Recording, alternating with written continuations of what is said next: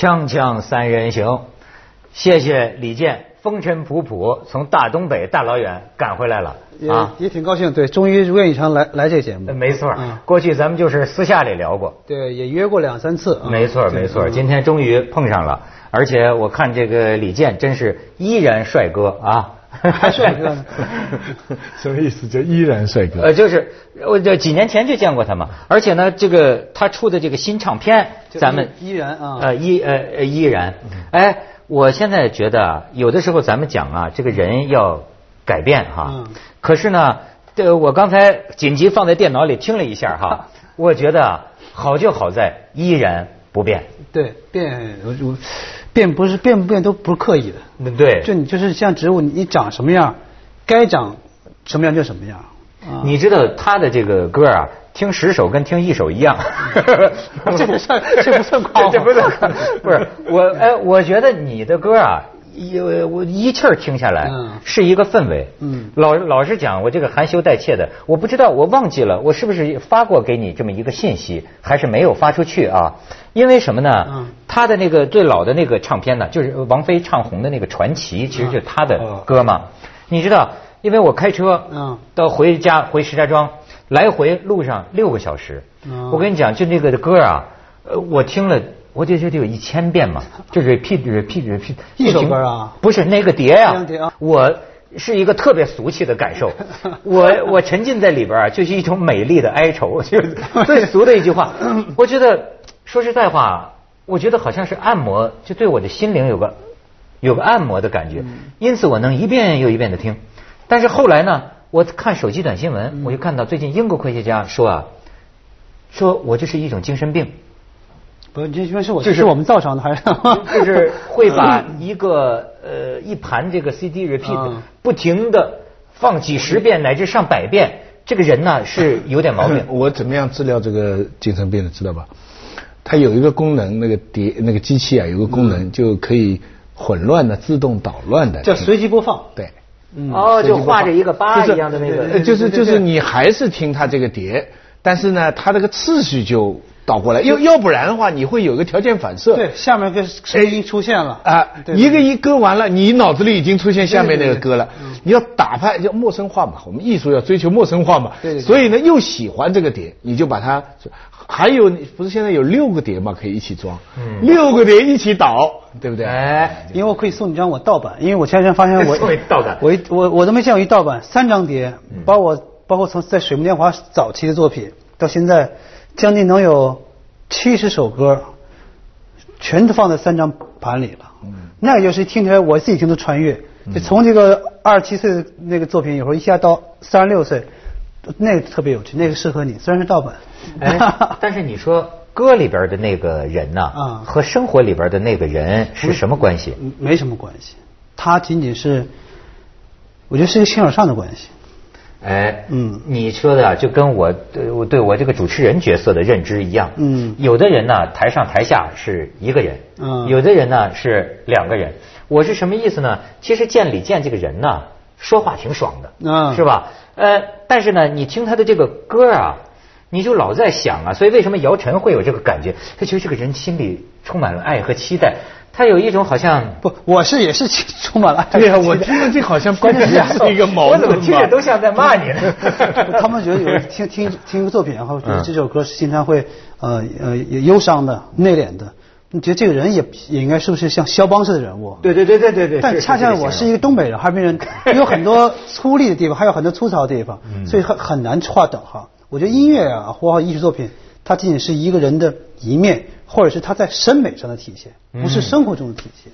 所以你听他那个原来那个老歌，你像王菲唱那个《传奇》，讲实在话，他们说王菲是天后哈，可是我听她唱她自己的原创嘛，我觉得真性情，那个歌的真性情还是李健的。不他是天上的，我是地上的。哎 天上我是人比较接地气是吧啊，对，她是她女生嘛，声音高，可能更空灵一些。嗯，但是你呢就更如怨如诉。不那歌其实是我九年前的作品了，那时候我才二十多岁。啊，非常早，非常早。都是有一种什么呢？呃，人心里是不是有一种情节啊？好比说，我心里有一个情节，是咱们当年一个特俗的一个老歌，就是在那遥远的地方有一个好姑娘啊，遥远地方，好像很多时候心里会被这个东西。打动，希望他拿一个细细的皮鞭抽打在你身上，那就变成 S M 了。这 这个歌哈，这个歌的核心句子是后面这一句。哦，原来的歌词后面有这么一句。当然了，对不对？对，我愿他拿着细细的皮鞭，不断轻轻抽打在我抽打在我身上。遥远的地方的向往，最后是这个。细细的皮鞭不是新加坡那个那个惩罚的皮鞭啊。所以你知道，过去咱们中国呃这个古古人就讲这个论这个画啊，嗯，就说你这个画啊有没有远意？远意，远意就是让人觉得生出很遥远、很悠远的那种意境来。其实就是从现在信息论，就是它信息量非常大，是吗？啊，比如包括一个作品，比如说包括巴赫，徐老师对音乐古典音乐很了解，巴赫这些人，就他每个人听都不一样。就他给你无限的空间去想象，就他仅仅是给你搭的音乐结构，每个内部装修其实是靠你的幻觉来做的。尤其是巴赫，嗯，巴赫像数学家一样，就是 对他的东西是，我见过有最，他可以说最简单，他又是最复杂。有人把这个五线谱是反过来倒弹，呃，就是反着弹，也有人把这个从音从最后一个音往前弹，都很好听。有有人做过这个事。巴赫呀，巴赫对。哎，那你说他是理性的还是？感性的，我个人觉得啊，所有的艺术作品都应该理性的，纯感性的音乐作品是很难经得起推敲的。你的歌也是吗？都是很理性，但是你这个冲动那一瞬间，那个在那个层面上应该是感性的，你有冲动，就所谓的大众叫灵感。嗯嗯，但真是把这个灵感能够发展成一个完整的作品，其实是靠技术，靠理性思维一样。这个《红楼梦》那么多人物，你不不拘毛片，你没有理性，你自己都乱。呃，《红楼梦》这个像贾宝玉主人公作家，如果像贾宝玉这样在那么多女孩身边吃口红的时候，写不出作品。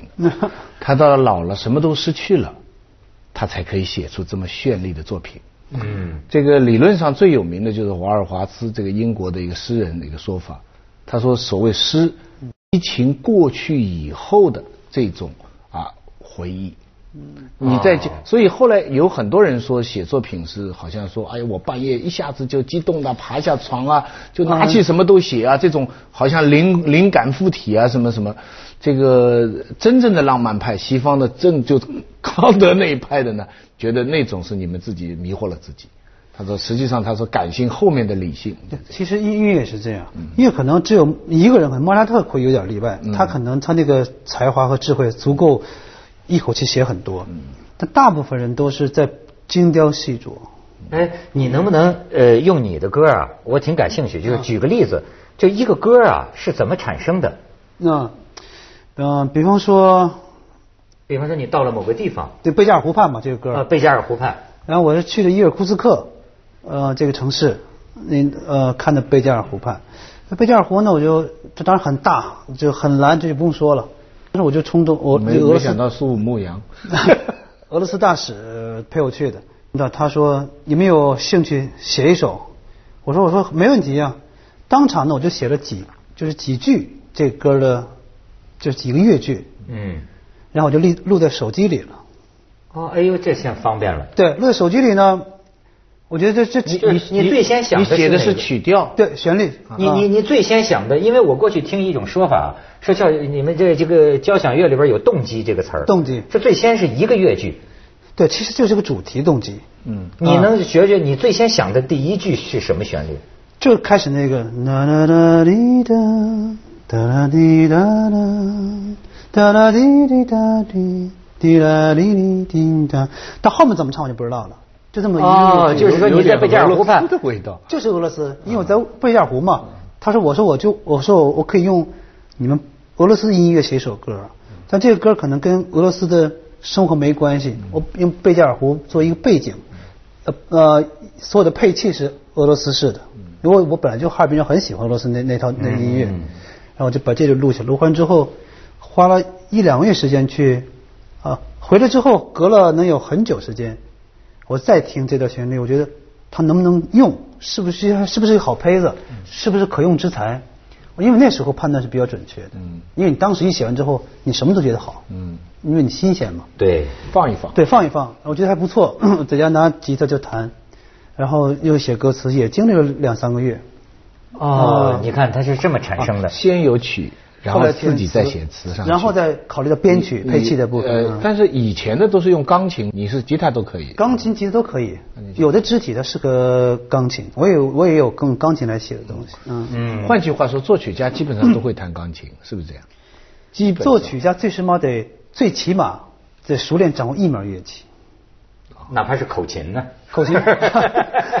咱们先切广告，锵锵三人行，广告之后见。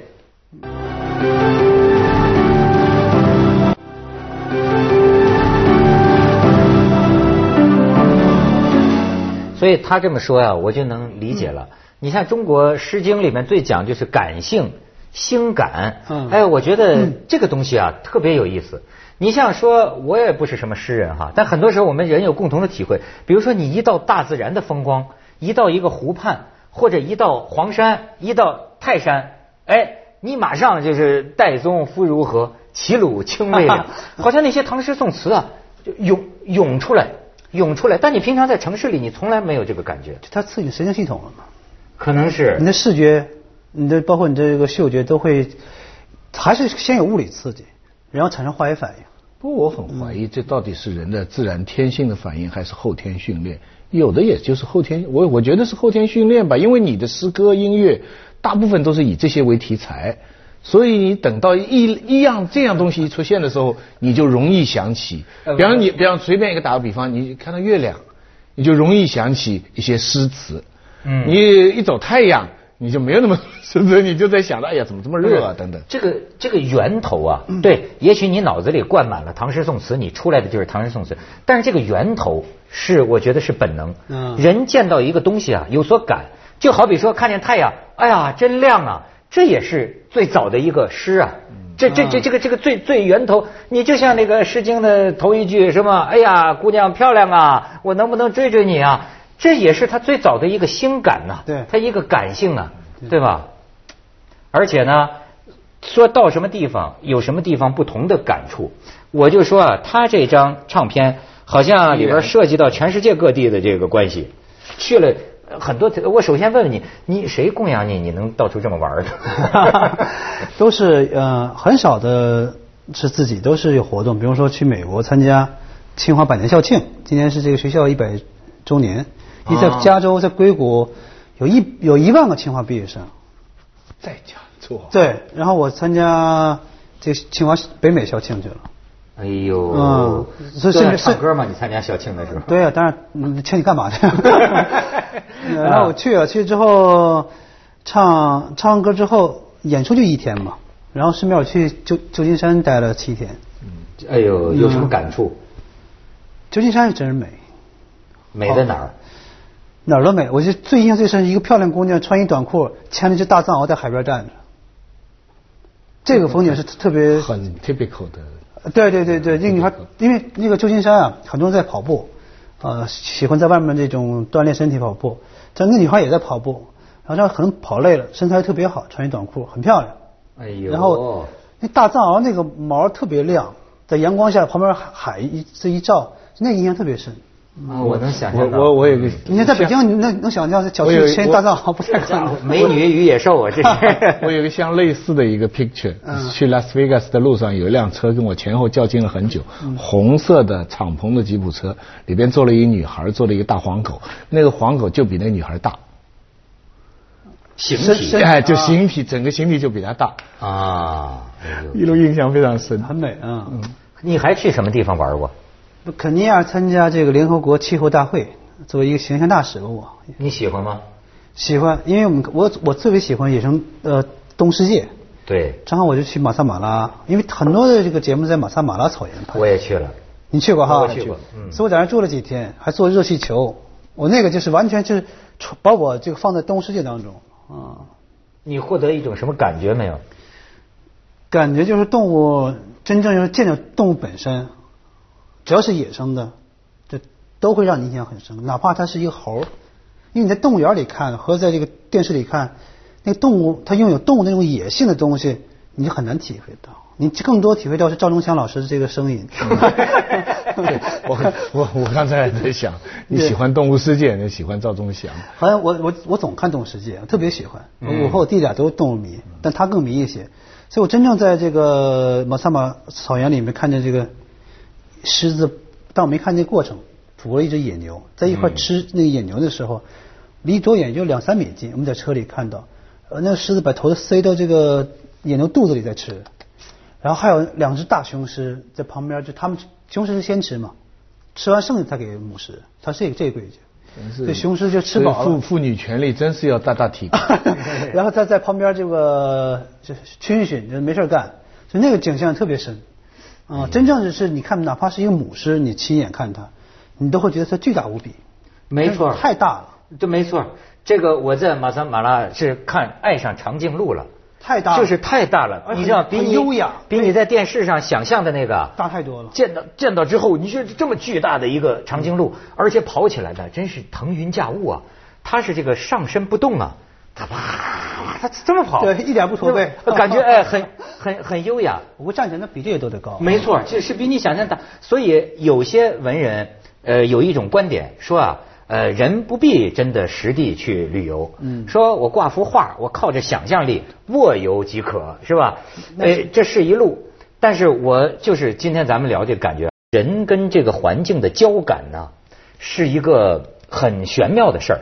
你比如我在呃肯尼亚马马马马萨马拉，我得到了一种我这辈子不知道，咱只是从中国古书里知道说天人合一。嗯，就是你自己怎么会消失？我只是听着我哥哥。跟我讲过一次，他们到水库半夜去钓鱼，啊，就一动不动钓。他说这个到半夜啊，一动不动的时候，没了。有时候你突然觉得自己没了，嗯，会有这么一个感觉，就你消没有了。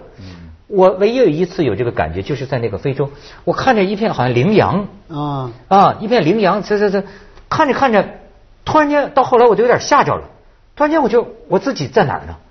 就你知道吗？你你真的有那种感觉，你融在这个。这个这个这个大自然的静穆当中，自己啊，呃，忘了，就是好像自己消失了。好，无我之境。锵锵三人行，广告之后见。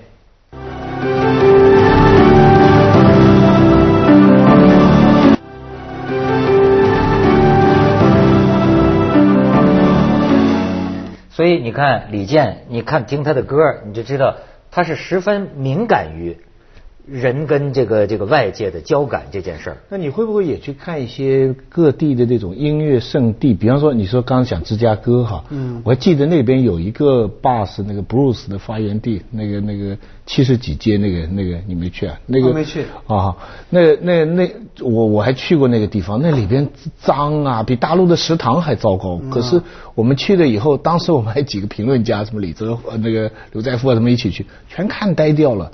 那那些黑人，包括听的，包括唱的，就是那个感情投入，那个激动，那个那个场面，就在七十几街，很破很破的街，很破很破的是吧？啊，布鲁斯，布鲁斯发源地啊，那那应该是那种特别生活化的。哎呦，你你你说这个，还说到我最近的听的，我我觉得人对音乐呢是像饭一样，嗯，有需要的，而且呢。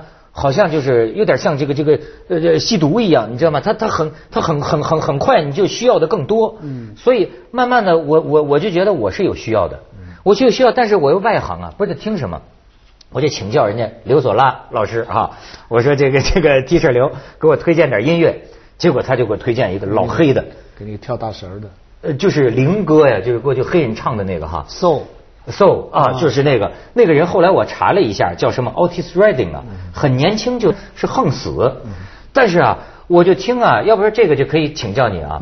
我就听出这个能量啊，我觉得其他民族的人无人能比。就是老黑唱歌的，他这个里边的那个能量嗯，这强，而且这种灵歌啊，我后来就请教这刘老师哈，我说他是什么意思？他就讲啊，他说很难翻译。他说他们的这种灵歌非常难翻译，我试着给你翻译翻译，好像去你就听见就是些 river 河流，哦妈妈祖父生与死，好像就这么一些个吟，就一些感慨，那么一种东西。你看咱们中国范儿的，我觉得啊，就像听你的歌哈，它有一种特柔情的东西在里面。歌是比较好听的，哎，我喜欢唯美的。哎，对对对，其实音乐里面很多流派，那古典音乐里面。像也德布劳西那种，嗯，也有那个比较这个像巴赫他们那巴洛克时期，他什么浪漫派、古典派都有。呃，音乐里面细化特别多，包括 R&B 就是 Soul 里面也分很多种。嗯，你为什么不搞别的呢？我搞不了别的，因为我我跟你讲，中国人血液里啊是没有爵士的。嗯。而且没有，而且没有 R&B 的律动的。节奏。为什么华人唱不了 R&B？为什么？因为我们学里没有，就他们就跟外国人唱不了京剧一样。周杰伦那算有点那个不对，他是给改良过的。你你要如果你真听 R&B，你听比如说稍微大众一点，Steve Wonder，Steve Wonder，他那个管音就他是血液里特别自然的。还有一个问题，汉语啊不太适合歌唱。比如我经常写一段旋律，为什么我后填词呢？嗯。我所有的标准就要以这个歌词。放在这个旋律之后，不破坏旋律。嗯，有时候一段特别美的旋律，你唱完之后就哼唱很好听，一唱词不好听，就是因为你这个词破坏了这个。你得是想尽各种办法，当然能把旋律增色当然是很好，最起码能跟着平等。嗯，对。对，这个现在他们放出来的这个歌啊。就是咱们一开头说的贝加尔湖畔，贝加尔湖畔，我就说啊，今天咱们锵锵三人行这个片尾曲啊，就改成李健的贝加尔湖畔。我看看这歌词在哪儿呢？哪里春风沉醉往日又重现在贝加尔湖畔，往事随云走，这时间太少，你忽然出现。在贝加尔湖畔，你念你念念串行了，应该是应该应该这么念，你是说念串行。好，多少年以后，往事随云走，对对对对对，那纷飞的冰雪容不下那温柔的穿越，这一生一世够穿越的，这时间太少。接着下来为您播出《曲江楼观文明启示录》。让我们牵手。